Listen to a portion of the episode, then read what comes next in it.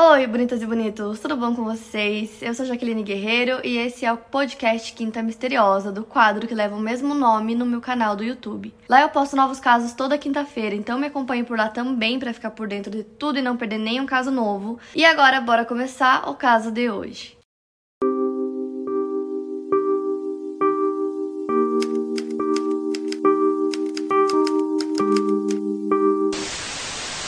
Amanda Stavik nasceu no dia. What does motion sound like? With Kizikans free shoes, it sounds a little something like this. Experience the magic of motion. Get a free pair of socks with your first order at kizik.com/socks.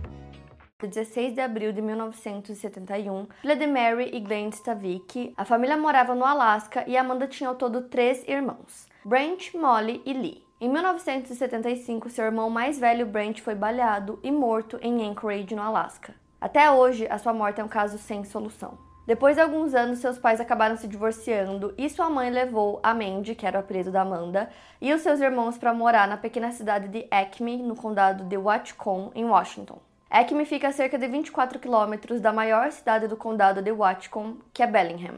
É uma pequena comunidade rural muito unida e tranquila.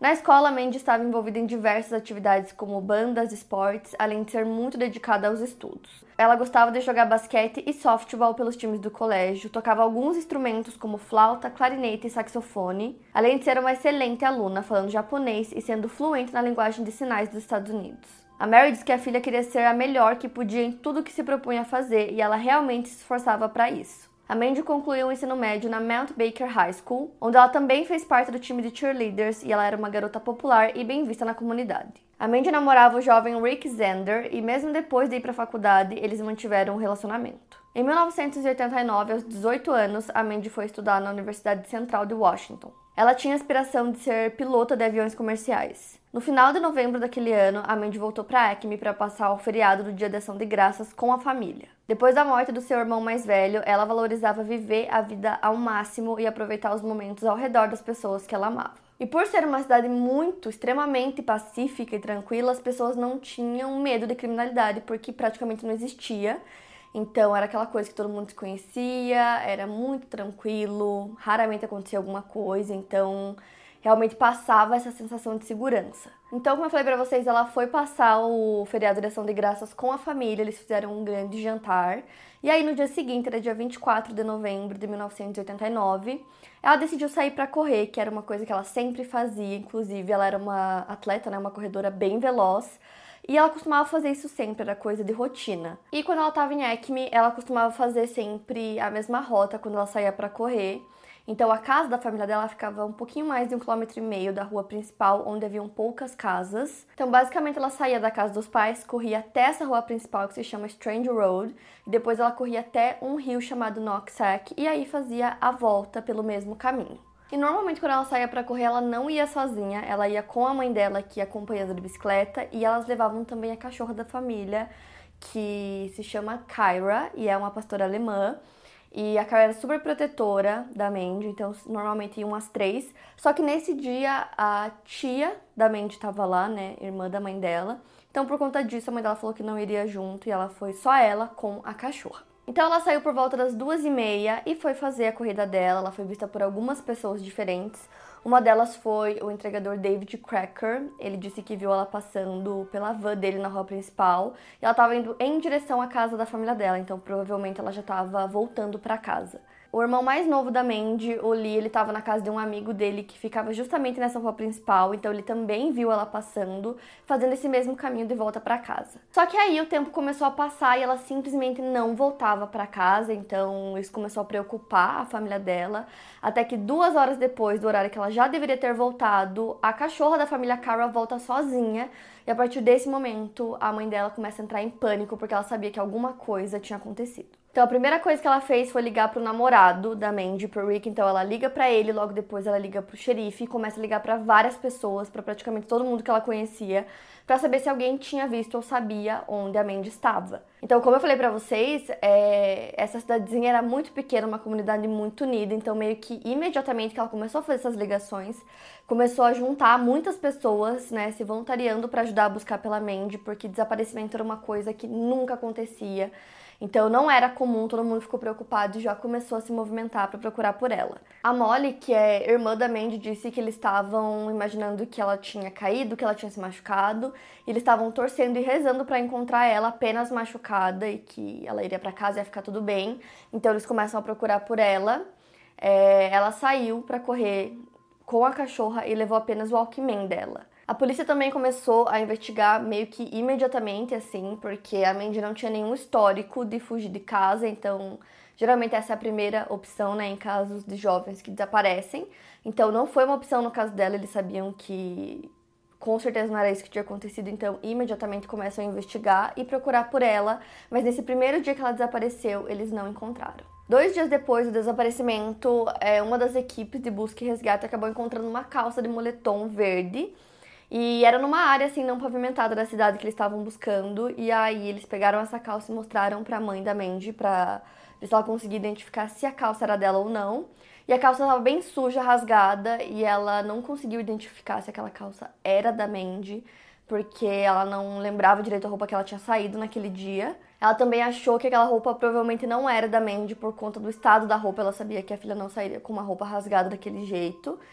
É, então essa calça foi levada para análise no laboratório, mas ela não demonstrou nada que conectasse essa peça, né, esse item ao caso ou à mente. No dia seguinte, dia 27, o detetive do escritório do xerife do condado de Watcom, Ron Peterson, estava em um barco Zodiac subindo no rio Noxac fazendo suas buscas. De repente, ele avistou algo cor-de-rosa. Ao se aproximar, ele viu apenas os tênis e as meias da Mandy para fora da água, e ao virar o corpo, ele viu que era ela. Ele se emociona ao falar disso porque ela se parecia com a sua filha. O corpo da Mandy foi encontrado em uma bifurcação sul do rio. O local não era muito profundo, então a polícia começou a se questionar como ela havia morrido. Não haviam sinais de luta no local. A Mandy estava nua, a não ser pelos tênis e meias. O corpo foi enviado para autópsia, que concluiu que a causa da morte foi asfixia por afogamento. A Mandy tinha um ferimento na parte de cima da cabeça e arranhões nos braços e pernas. Ela também foi agredida sexualmente e sêmen foi encontrado no seu corpo. O ferimento na cabeça explicaria o porquê de uma nadadora tão habilidosa ter se afogado em um local com água tão rasa. A polícia concluiu que ela foi colocada na água inconsciente. Então, a partir da autópsia, a polícia já tinha sua teoria. Eles acreditavam que ela havia sido sequestrada em algum local arborizado, apenas a poucas centenas de metros de sua casa.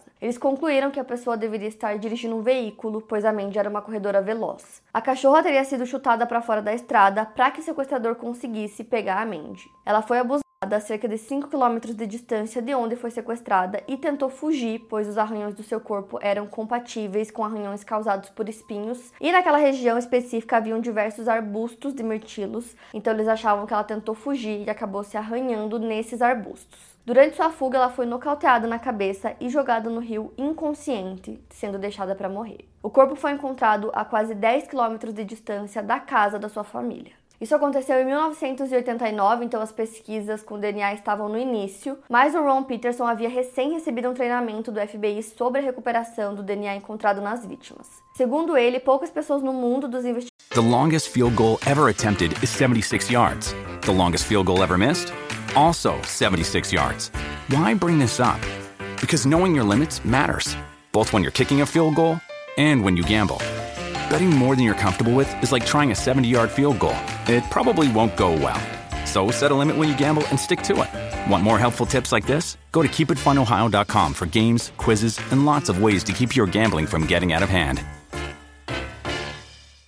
Investigadores faziam testes de DNA naquela época. Quem fazia era quem enviava as amostras ao FBI. Dessa forma, o DNA encontrado foi enviado ao laboratório do FBI, que pôde determinar o perfil de DNA da Mandy e um perfil masculino referente a seu agressor.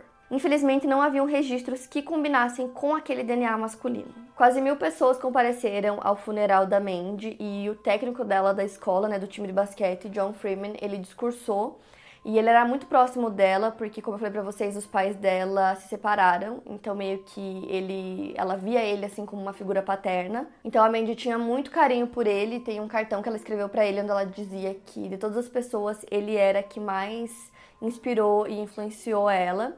E aí ela foi enterrada no cemitério próximo da casa da família. E aí a investigação continuou, então na época a polícia começou a focar em pessoas que tinham comportamentos estranhos. É, como a comunidade era muito unida, muito pacífica, qualquer pessoa que tivesse um comportamento diferente disso é, começou a ser investigada pela polícia e uma dessas pessoas foi um morador de rua chamado David Sutti.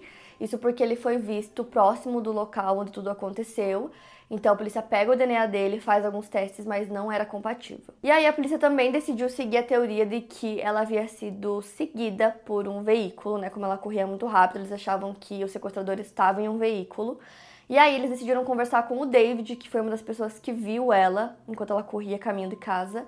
E ele disse que se lembrava de ver um caminhão na rua também e que dentro do caminhão tinham dois homens por volta dos 30 anos. Além disso, os policiais também decidiram conversar com o Rick, que era o namorado da Mandy. É, eles tinham namorado por três anos, era um relacionamento de idas e vindas, e aí eles começaram a conversar com ele. Ele ajudou desde o início, ele deu muitos, muitos detalhes para a polícia.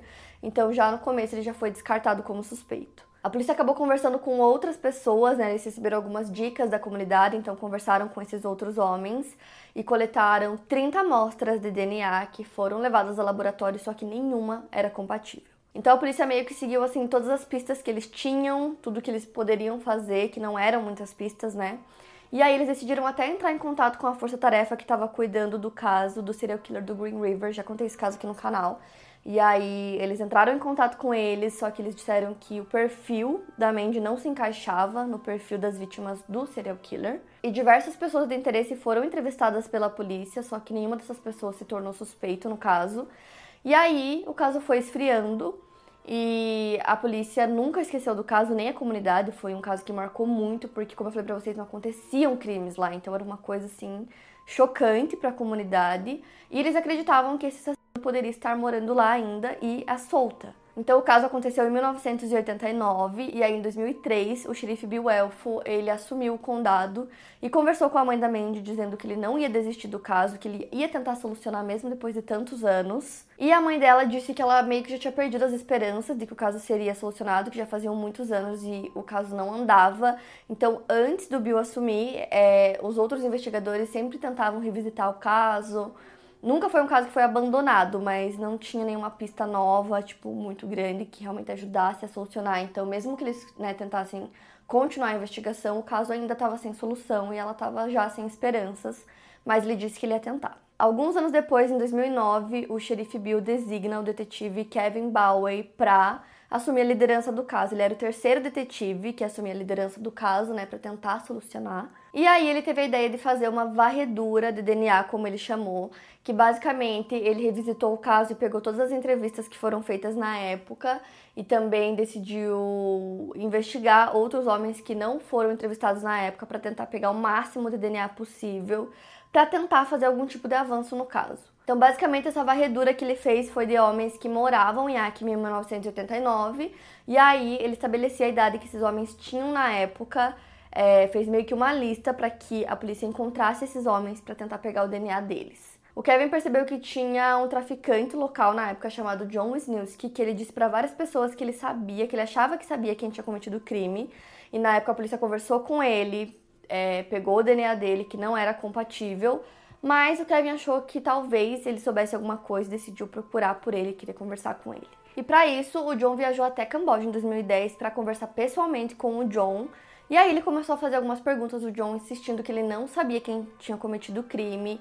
Ele insistiu um pouco porque ele achava que ele estava mentindo, mas ele não tinha como provar que ele estava mentindo, então meio que isso não deu em nada. Então até 2003 o caso seguia assim numa investigação, né, que eles iam fazendo, eles iam coletando amostras e testando essas amostras, mas o caso não teve nenhum avanço significativo até 2013, até que uma coisa muito doida aconteceu, que tipo assim, é bizarro. Era uma sexta-feira, em junho de 2013, quando algumas mães decidiram levar os filhos para um parque aquático em Acme chamado Birk Bay. Dentre essas mães estavam Heather Backstrom e Mary Lee Anderson, que até então elas não eram amigas, elas mal se conheciam, mas as duas tinham frequentado a mesma escola que a Mandy. Então, naquele dia, as duas estavam com esse grupo de mães, elas se sentaram no gramado e começaram a conversar, né, enquanto as crianças brincavam, né, é, nas piscinas e tal, e elas começaram a conversar sobre várias coisas, até que surgiu o nome da Mandy. Como eu falei para vocês, o caso nunca foi esquecido, né? Abalou muito a comunidade, então surgiu o nome dela. E aí a Mary Lee falou nessa conversa que ela achava que ela sabia quem tinha cometido o crime. E aí a Heather falou que ela também achava que sabia. Então a Mary Lee disse que ela acreditava que quem tinha cometido o crime era o Tim Bass. Nisso, a Heather ficou extremamente em choque porque ela acreditava que era a mesma pessoa. Tipo, as duas pensaram na mesma pessoa, sem nem elas se conhecerem. E aí, basicamente, isso aconteceu porque as duas viveram duas experiências com o Tim, que levou elas a acreditar nisso, e o Tim também estudou na mesma escola que elas e a Mandy. O Timothy Ferris Bass morava na mesma rua da casa da Mandy, cerca de 3 km de distância. E quando o caso aconteceu, ele não foi interrogado, nem o irmão dele e nem o pai dele. É, a polícia disse que eles não foram interrogados porque eles eram muito bem vistos na comunidade. Então, como a polícia nunca tinha conversado com eles sobre o caso, o DNA deles não havia sido coletado. Então, durante essa conversa, né, que elas estavam tendo nesse grupo de mães, as duas decidiram contar a experiência que elas tinham tido com o Tim e por que, que elas achavam que tinha sido ele. Então a Heather contou que na época ela tinha 15 anos de idade e o Tim tinha entre 21 e 22 anos e que em um dia, em 1989, eles foram assistir um jogo de softball. Depois disso, eles estavam em um grupo de amigos, eles foram para um Dairy Queen. E ela foi de carona com um amigo chamado Dan, que mais tarde é, acabou se tornando o marido dela, eles casaram, só que na época eles eram só amigos. Então ele estava dirigindo a caminhonete dele, então ficou ele, a Heather no meio e do lado o Tim. Então o Tim começa a elogiá-la, dizendo que ela tinha olhos lindos, e aí ele pega uma caneta que estava no porta-copos e começa meio que passar essa caneta no joelho dela. E ela não estava gostando da situação, ela disse que aquilo estava deixando ela extremamente nervosa, mas como ela estava com o Dan junto, né, no carro, ela sabia que o Tim não faria nenhum avanço físico contra ela, porque né, ela não estava sozinha. Então, para não causar nada, ela acabou sendo simpática, não fez nada sobre isso. Só que depois que isso aconteceu, que foi uma situação que deixou ela muito desconfortável, ela passou a evitar o Tim máximo. Mom deserves the best, and there's no better place to shop for Mother's Day than Whole Foods Market. They're your destination for unbeatable savings, from premium gifts to show-stopping flowers and irresistible desserts. Start by saving 33% with Prime on all body care and candles. Then get a 15-stem bunch of tulips for just $9.99 each with Prime. Round out Mom's menu with festive rosé, irresistible berry chantilly cake, and more special treats. Come celebrate Mother's Day at Whole Foods Market. máximo que ela pôde. Já a história da Mary Lee é um pouco diferente. Ela conta que o Tim era muito amigo do marido dela, eles eram bem, bem próximos. E em 1991 ela estava em casa, ela e o filho dela, até que ela escuta uma batida na porta, ela vai atender e é o Tim. E aí ele pediu para usar o telefone, porque ele queria ligar para a esposa dele, falou que passou o dia todo caçando e ela permitiu que ele usasse o telefone. E aí ela percebeu que ele discava, só que ele não completava todos os números, então ficava aquela ligação incompleta. E ela achou isso muito estranho. E aí ela vai pro quarto dela, logo depois ele segue ela, vai até o quarto também e começa a falar várias coisas para ela. Ele fala que ele sempre passava pela casa dela, que estava apaixonado por ela e que queria fazer amor com ela naquele momento. Ela disse que ficou extremamente assustada e começou a pedir para ele ir embora, para ele sair da casa dela, e ele se recusava a sair até que ela disse que ela ia chamar a polícia e só assim ele foi embora. Então nessa conversa elas contam que por todos esses anos, né, por muito tempo elas sentiam alguma coisa muito estranha por ele, eram situações que elas viveram que elas não esqueceram. Só que elas nunca falaram é, sobre isso com a polícia porque elas não tinham provas concretas contra ele. Então, numa cidadezinha muito pequena, fazer uma acusação dessas, né, é uma coisa assim que meio que assustava as duas e por isso que elas não fizeram nada. Então, assim, é muito doido porque foram duas situações, né, distintas que aconteceram com elas e que isso ficou na mente delas, uma coisa que marcou as duas de certa forma. E por conta disso, elas achavam esse Tim muito estranho e aquilo ficou na cabeça delas que ele poderia ser o culpado, só que foi apenas uma intuição das duas, né? Então elas não tinham é, nenhuma prova concreta. Ninguém contou para elas que foi ele, ele não falou nada, então não tinha nada assim, foi apenas intuição. O que é muito, muito doido. Porque foi uma coisa que elas guardaram assim por tanto tempo, não fizeram nada até que nesse dia, um dia totalmente aleatório, um grupo de mães, elas nem se conheciam, não eram amigas, as duas vieram com essas histórias, onde as duas suspeitavam da mesma pessoa sem prova nenhuma. E aí decidiram que já fazia muito tempo e que elas deveriam falar. Então a Mary Lee decidiu entrar em contato com o Ken Gates, né, que era detetive, e ela tinha estudado com ele na época da escola. Então ela liga para ele e conta para ele essas histórias, fala dessas suspeitas que ela estava tendo e que na verdade ela já tinha, né, muitos anos. Nisso, o detetive descobriu que o Tim Bass havia se mudado de Acme apenas seis semanas depois do caso da Mandy. Ele se casou com uma mulher chamada Gina Malone em janeiro de 1990 e o casal se mudou para Everson, cerca de 30 quilômetros ao norte de Acme. Em 2013, após conversar com a Heather e a Mary Lee, a polícia foi até Everson, onde o casal estava morando, com seus três filhos, para tentar conversar com o Tim a respeito né, do caso e conseguir uma amostra do seu DNA. Ele trabalhava como entregador local da empresa Friends Bakery Outlet, entregando assados. Quando o policial perguntou para ele sobre a Mandy Stavik, ele simplesmente parecia não saber quem ela era, de quem o policial estava falando, e isso imediatamente levantou uma bandeira vermelha sobre ele, porque todo mundo que morava em Acme e na região conheciam a Mandy, sabiam o que tinha acontecido com ela. Foi uma coisa que marcou todo mundo, então era impossível que ele não soubesse, né? Ele morava na cidade na época, então não tinha como ele não saber de quem o policial estava falando. O policial então pediu para que o Tim fornecesse uma amostra de saliva para eles testarem o DNA, e outra bandeira vermelha se levantou porque ele se recusou a fornecer a amostra, dizendo que ele assistia muitas séries criminais e que ele sabia que o DNA poderia fazer com que as pessoas fossem presas. A esposa do Tim, a Dina, forneceu um álibi para ele, dizendo que no dia do crime ele estava com ela. E por ele se negar a fornecer uma amostra de DNA, ele foi parar no topo da lista de suspeitos do caso. Então a polícia decide seguir o Jim na rota de trabalho dele para ver se eles conseguiam pegar algum item, alguma coisa dele que tivesse né, a amostra de DNA dele. Fizeram isso durante todo o dia, mas não conseguiram. Então os policiais decidem ir até o local de trabalho dele e conversam com a supervisora dele, chamada Kim Wagner, na esperança de conseguir alguma informação sobre ele. Mas ela achou toda a história muito estranha, ela meio que não quis conversar com eles e mandou eles pro RH, que também se negou a fornecer informações sobre ele, a menos que a polícia tivesse uma intimação. Então, na época, como em muitos casos, a polícia não podia revelar o que eles estavam investigando, sobre o que se tratava, porque eram suspeitas, né? Então, é, não dá para sair falando para as pessoas por que, que eles queriam essa amostra, né? E por que, que eles queriam essas informações. Então eles não podiam falar, mas eles seguiram investigando e seguiram pedindo amostras para o Tim, que continuou negando, dizendo que não ia dar nenhuma amostra. Então, assim, só para vocês entenderem, o caso já tinha muitos anos e como eles não tinham nenhuma prova concreta contra ele, eles não podiam obrigar ele a dar o DNA dele, né? Se ele não queria dar, obviamente isso tornava ele uma pessoa suspeita, mas fora isso não tinha como obrigar ele a dar essa amostra. Então, os anos foram passando, se passaram quatro anos. A supervisora dele, a Kim, estava num bar com vários amigos, com o marido dela, e eles começaram a conversar sobre várias coisas, até que eles citaram o nome do Tim na conversa. E aí alguém comentou que o Tim morava na época na mesma rua da Mandy quando o caso aconteceu. E aí que ela se ligou do que se tratava, porque os policiais queriam o DNA dele, então foi como se desse um estalo na cabeça dela, e ela percebeu sobre o que se tratava. Até que alguns dias depois a polícia vai até o local de trabalho do Tim mais uma vez. Eles sempre iam lá para tentar conseguir alguma informação. Eles tentavam pegar a rota de entregas dele, que eles não passavam de jeito nenhum. E aí ela foi conversar com os policiais e perguntou se o caso que eles estavam investigando era o caso da Mandy.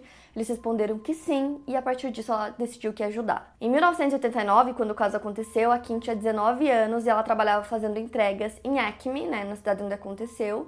Então ela sentiu que pela Mandy ela tinha o dever de ajudar. Como eu falei para vocês, a polícia não tinha intimação e nem mandado de busca, então ela decidiu ajudar e perguntou se ela poderia fornecer, né, tentar pegar uma amostra do Tim e entregar para a polícia. Eles falaram que eles não podiam pedir para ela para que ela fizesse isso, mas caso ela entregasse essa amostra, a polícia iria aceitar. E o Tim, quando ele estava trabalhando, ele usava luvas descartáveis e ele nunca descartava essas luvas no trabalho.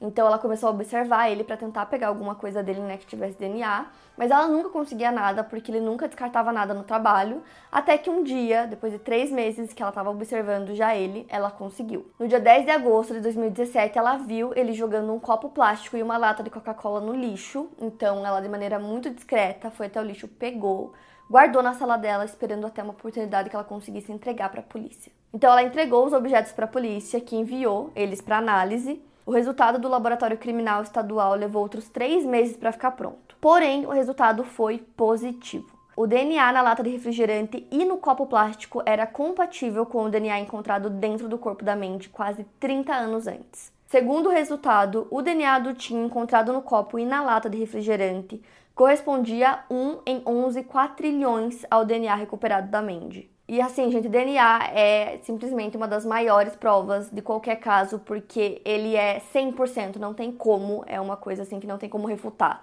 Então, no dia 12 de dezembro de 2017, a polícia abordou o Tim no lado de fora da Friends Bakery. Os policiais perguntaram para ele se ele tinha tido qualquer tipo de relação com a Mandy. Ele negou que tivesse sequer beijado ela. Então, a polícia perguntou como que o DNA dele estava dentro do corpo dela. A partir disso, ele começou a ficar defensivo e confuso, perguntando como que os policiais tinham conseguido o DNA dele. E logo depois disso, ele foi preso e acusado de sequestro, abuso e assassinato. Ele tinha 50 anos na época que ele foi preso. No mesmo dia da prisão, os policiais foram até a casa da Mary, da mãe da Mandy, e deram a notícia para ela. Por coincidência, era aniversário dela e ela ficou extremamente surpresa porque ela não acreditava que o caso ia ser solucionado. Já o Tim sempre se declarou inocente de todas as acusações. Logo que ele foi preso, a Dina, sua esposa, deu entrada no processo de divórcio. Quando eles se casaram, o Tim tinha 22 anos e a Dina disse que casou basicamente para sair de casa, mas que eles tiveram um relacionamento que estava longe de ser um conto de fadas. Ela disse que se sentia mais como uma empregada dele do que como sua esposa. Ele controlava as roupas que ela vestia, quando ela podia sair de casa e com quem ela podia falar. Ela disse que nunca deixou ele porque ela tinha medo dele.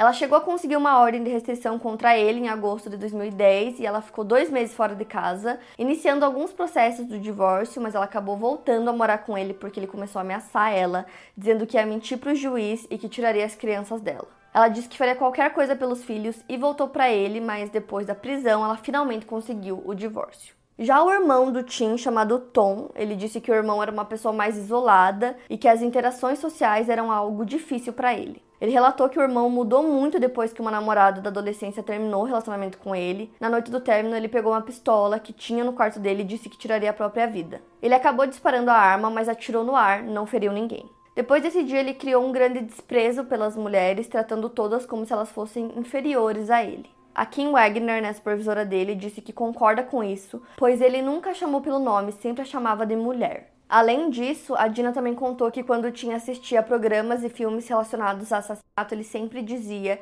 que o assassino era estúpido e que não cobriu seus rastros muito bem e que ele não seria estúpido o suficiente para ser apanhado. Só que aí depois que o Tim foi preso, ele começou a mudar a versão dele, né? Quando os policiais foram conversar com ele as primeiras vezes, ele dizia que não sabia quem era Mandy, que era impossível. E quando perguntavam se ele tinha algum tipo de relação com ela, ele dizia que não. Como eu falei pra vocês, disse que nunca nem tinha beijado ela. Só que depois de ser preso, mudou essa versão e começou a dizer que na verdade ele tinha um relacionamento com ela. Então ele relatou uma história dizendo que ele estava andando de bicicleta com o pai e que a Mandy estava correndo e eles se conheceram nesse dia que ela parou e conversou com o pai dele, consequentemente conversou com ele também, que a partir disso eles estabeleceram uma amizade. E aí, segundo ele, eles tinham esse relacionamento secreto, ele disse que os dois mantinham relações e que não durou por muito tempo porque ela foi para a faculdade, mas que os dois ainda conversavam por telefone. E para explicar o DNA dele, né, como foi encontrado na Mandy, ele disse que naquele dia que ela desapareceu, ela foi até a casa dele, eles tiveram relações e que depois ela foi embora, que ele não tinha cometido crime e aí a única pessoa que poderia confirmar, né, toda essa história seria o pai dele, que estaria na casa no dia. Só que o pai dele já tinha falecido em 2002, então não tinha como ninguém confirmar essa história que ele contou. A polícia não acreditou nessa versão que ele deu, então eles manteram as acusações contra ele e o julgamento começou em maio de 2019 e durou nove dias. O caso da promotoria dizia que o Tim tinha visto é, a Mandy correndo, né, fazendo as corridas dela algumas vezes, e que ele viu naquele dia 24 quando ela saiu, e provavelmente viu o momento que ela estava voltando para casa, então ele teria sequestrado ela, abusado. Depois, quando ela tentou fugir, ele teria batido na cabeça dela, ela ficou inconsciente, e aí ele jogou o corpo dela no rio, né, enquanto ela estava inconsciente, deixando ela lá para morrer. No tribunal, o promotor David McEachran disse que aquele era um caso que tinha marcado a comunidade, tinha mudado o senso de segurança das pessoas e que ele nunca tinha visto um caso com tanto impacto quanto o da Mandy. Só para vocês entenderem, o David ele tinha 44 anos quando o caso aconteceu e 73 quando ele liderou a equipe da promotoria. Então ele já estava aposentado, ele saiu da aposentadoria dele especialmente para trabalhar nesse caso e se recusou a receber qualquer tipo de pagamento por conta do trabalho dele. A Dina, esposa do Tim, é, tinha oferecido um álibi para ele, como eu falei para vocês, e aí ela testemunhou e contou que ela só disse aquilo porque ele ameaçou ela, falou que ela tinha que dizer que eles estavam juntos naquele dia, porque senão ele seria preso. Ela também relatou que o Tim teria pedido para a mãe dele, para Sandra, é, falar para a polícia que o Bud, pai dele, que já estava morto, era o culpado que ele tinha matado a Mandy, mas a Sandra diz que essa conversa nunca existiu. E o Tom, que é irmão do Tim, disse que o Tim teria pedido para ele alegar que ele também tinha tido um relacionamento sexual com a Mandy, e ele se negou a fazer isso. Ele também contou que ele pediu para que ele e a mãe deles é, mentisse que no dia que o crime aconteceu eles estavam juntos fazendo compras de Natal, porque eles precisavam ajudar ele para ele não ser preso. O Tom também contou que já havia ouvido o Tim mandar a esposa dele, a Dina, calar a boca algumas vezes e que ele já tinha visto ele tratar ela super mal. Apesar desse testemunho, outra advogada de defesa chamada Shoshana Page diz que mesmo pessoas inocentes, quando estão sob suspeita, podem fazer coisas que as pessoas interpretariam que apenas um culpado poderia fazer. O legista do condado de Whatcom, Dr. Gary Goldfodgel, que fez a autópsia do corpo da Mandy, apresentou evidências e ele testemunhou que não haviam ferimentos de defesa ou de luta no corpo da Mandy. Ele acredita que o DNA encontrado dentro do corpo dela estava lá por menos de 12 horas antes dela morrer. A promotoria também argumentou que o Tim e a Mandy não estavam mantendo o relacionamento secreto, ninguém nunca viu os dois juntos e não haviam históricos de ligações entre eles. Já a defesa argumentou que o relacionamento existia sim, por isso o DNA do Tim foi encontrado no corpo da Mandy. E para o time da defesa, eles levaram a especialista de DNA forense, doutora Elizabeth Johnson. Ela testemunhou que o DNA encontrado dentro do corpo da Mandy poderia estar lá há dias. De acordo com a versão do Tim, a Mandy ligou para sua casa no dia 24, mas ele não a usou nem assinou. O Stephen Jackson, advogado de defesa, disse ao júri que o DNA do Tim encontrado era de uma relação sexual consensual que ele teve com a Mandy horas antes dela ser assassinada. O advogado ainda disse que evidências relacionadas a contato sexual não significam necessariamente abuso e relembrou que a Mandy não tinha feridas defensivas em seu corpo. A mãe do Tim também depôs no julgamento dizendo que o filho tirava boas notas na escola e nunca causou problemas. Ele era esforçado, trabalhava muito. Sandra ainda diz que ele teria sido considerado culpado na mente das pessoas antes mesmo de ser julgado e que ele estava sendo enviado à prisão pela emoção das pessoas e não por evidências reais. No dia 24 de maio de 2019, o júri condenou o Tim por assassinato. A escolha do júri foi feita de maneira mais imparcial possível, mas era algo difícil porque a maioria das pessoas já conhecia o caso. Em 2 de julho de 2019, o Tim foi sentenciado ao período máximo de 320 meses, que dá 26 anos e 8 meses de prisão. A promotoria não pôde buscar pela pena de prisão perpétua porque ele não foi acusado de homicídio premeditado. A promotoria não acusou disso, pois eles não sabiam se conseguiriam provar a premeditação. Em sua audiência de sentença, ele deu um discurso no tribunal, que inclusive eu vi esse discurso, tem online, vou deixar o link para vocês na descrição. E ele disse entre aspas: Primeiramente, gostaria de dizer que eu sou 100% inocente desse crime. Eu não desejo nenhum mal a ninguém aqui, nem mesmo hoje mas eu estou tendo dificuldades com isso. Ele também disse que ele não sentia que tinha recebido um julgamento justo, falou sobre o amor que ele sentia pelo pai e que depois de sua morte em 17 de fevereiro de 2002, em um acidente, ele não foi mais o mesmo e que foi difícil ver sua ex-esposa testemunhar que ele queria colocar a culpa em seu pai. Tim falou sobre como antes daquilo ele nunca havia sido preso, falou sobre tudo o que construiu em seus anos de vida, mencionou os três filhos, dizendo que dois deles estão no espectro autista e que até 2016 ele fazia entregas duas vezes por semana para a prisão onde estava encarcerado naquele momento. Antes do seu julgamento, ele ficou preso por um ano e meio e ele falou que nesse período ele tentou ser o mais respeitoso e gentil que podia, mas que era algo difícil devido à sua acusação, mas ele continuaria a agir daquela forma porque era simplesmente o jeito dele.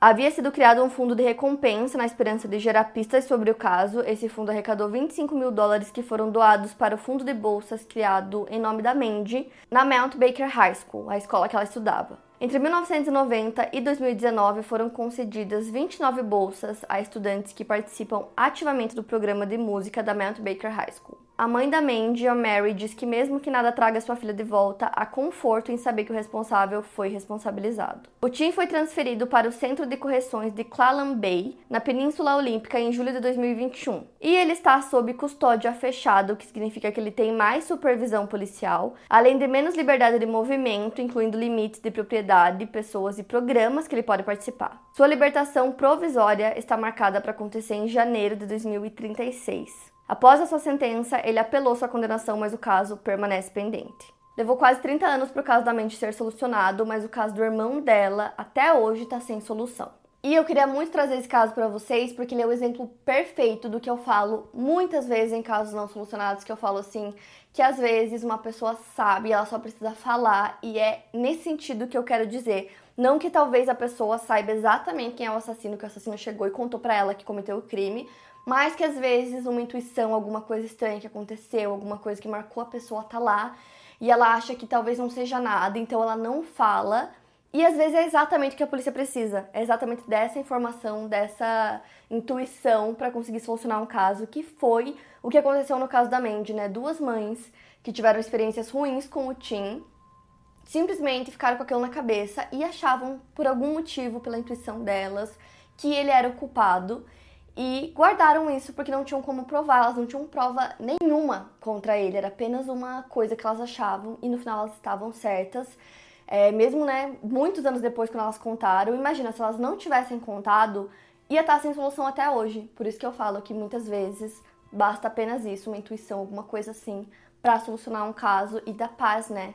Para a família das vítimas. Então, assim, esse caso, a forma que foi solucionado é muito incrível. E é isso, para mais casos, siga o podcast Quinta Misteriosa e aproveite para avaliar em 5 estrelas se você gostou. Obrigada por ouvir e até o próximo caso.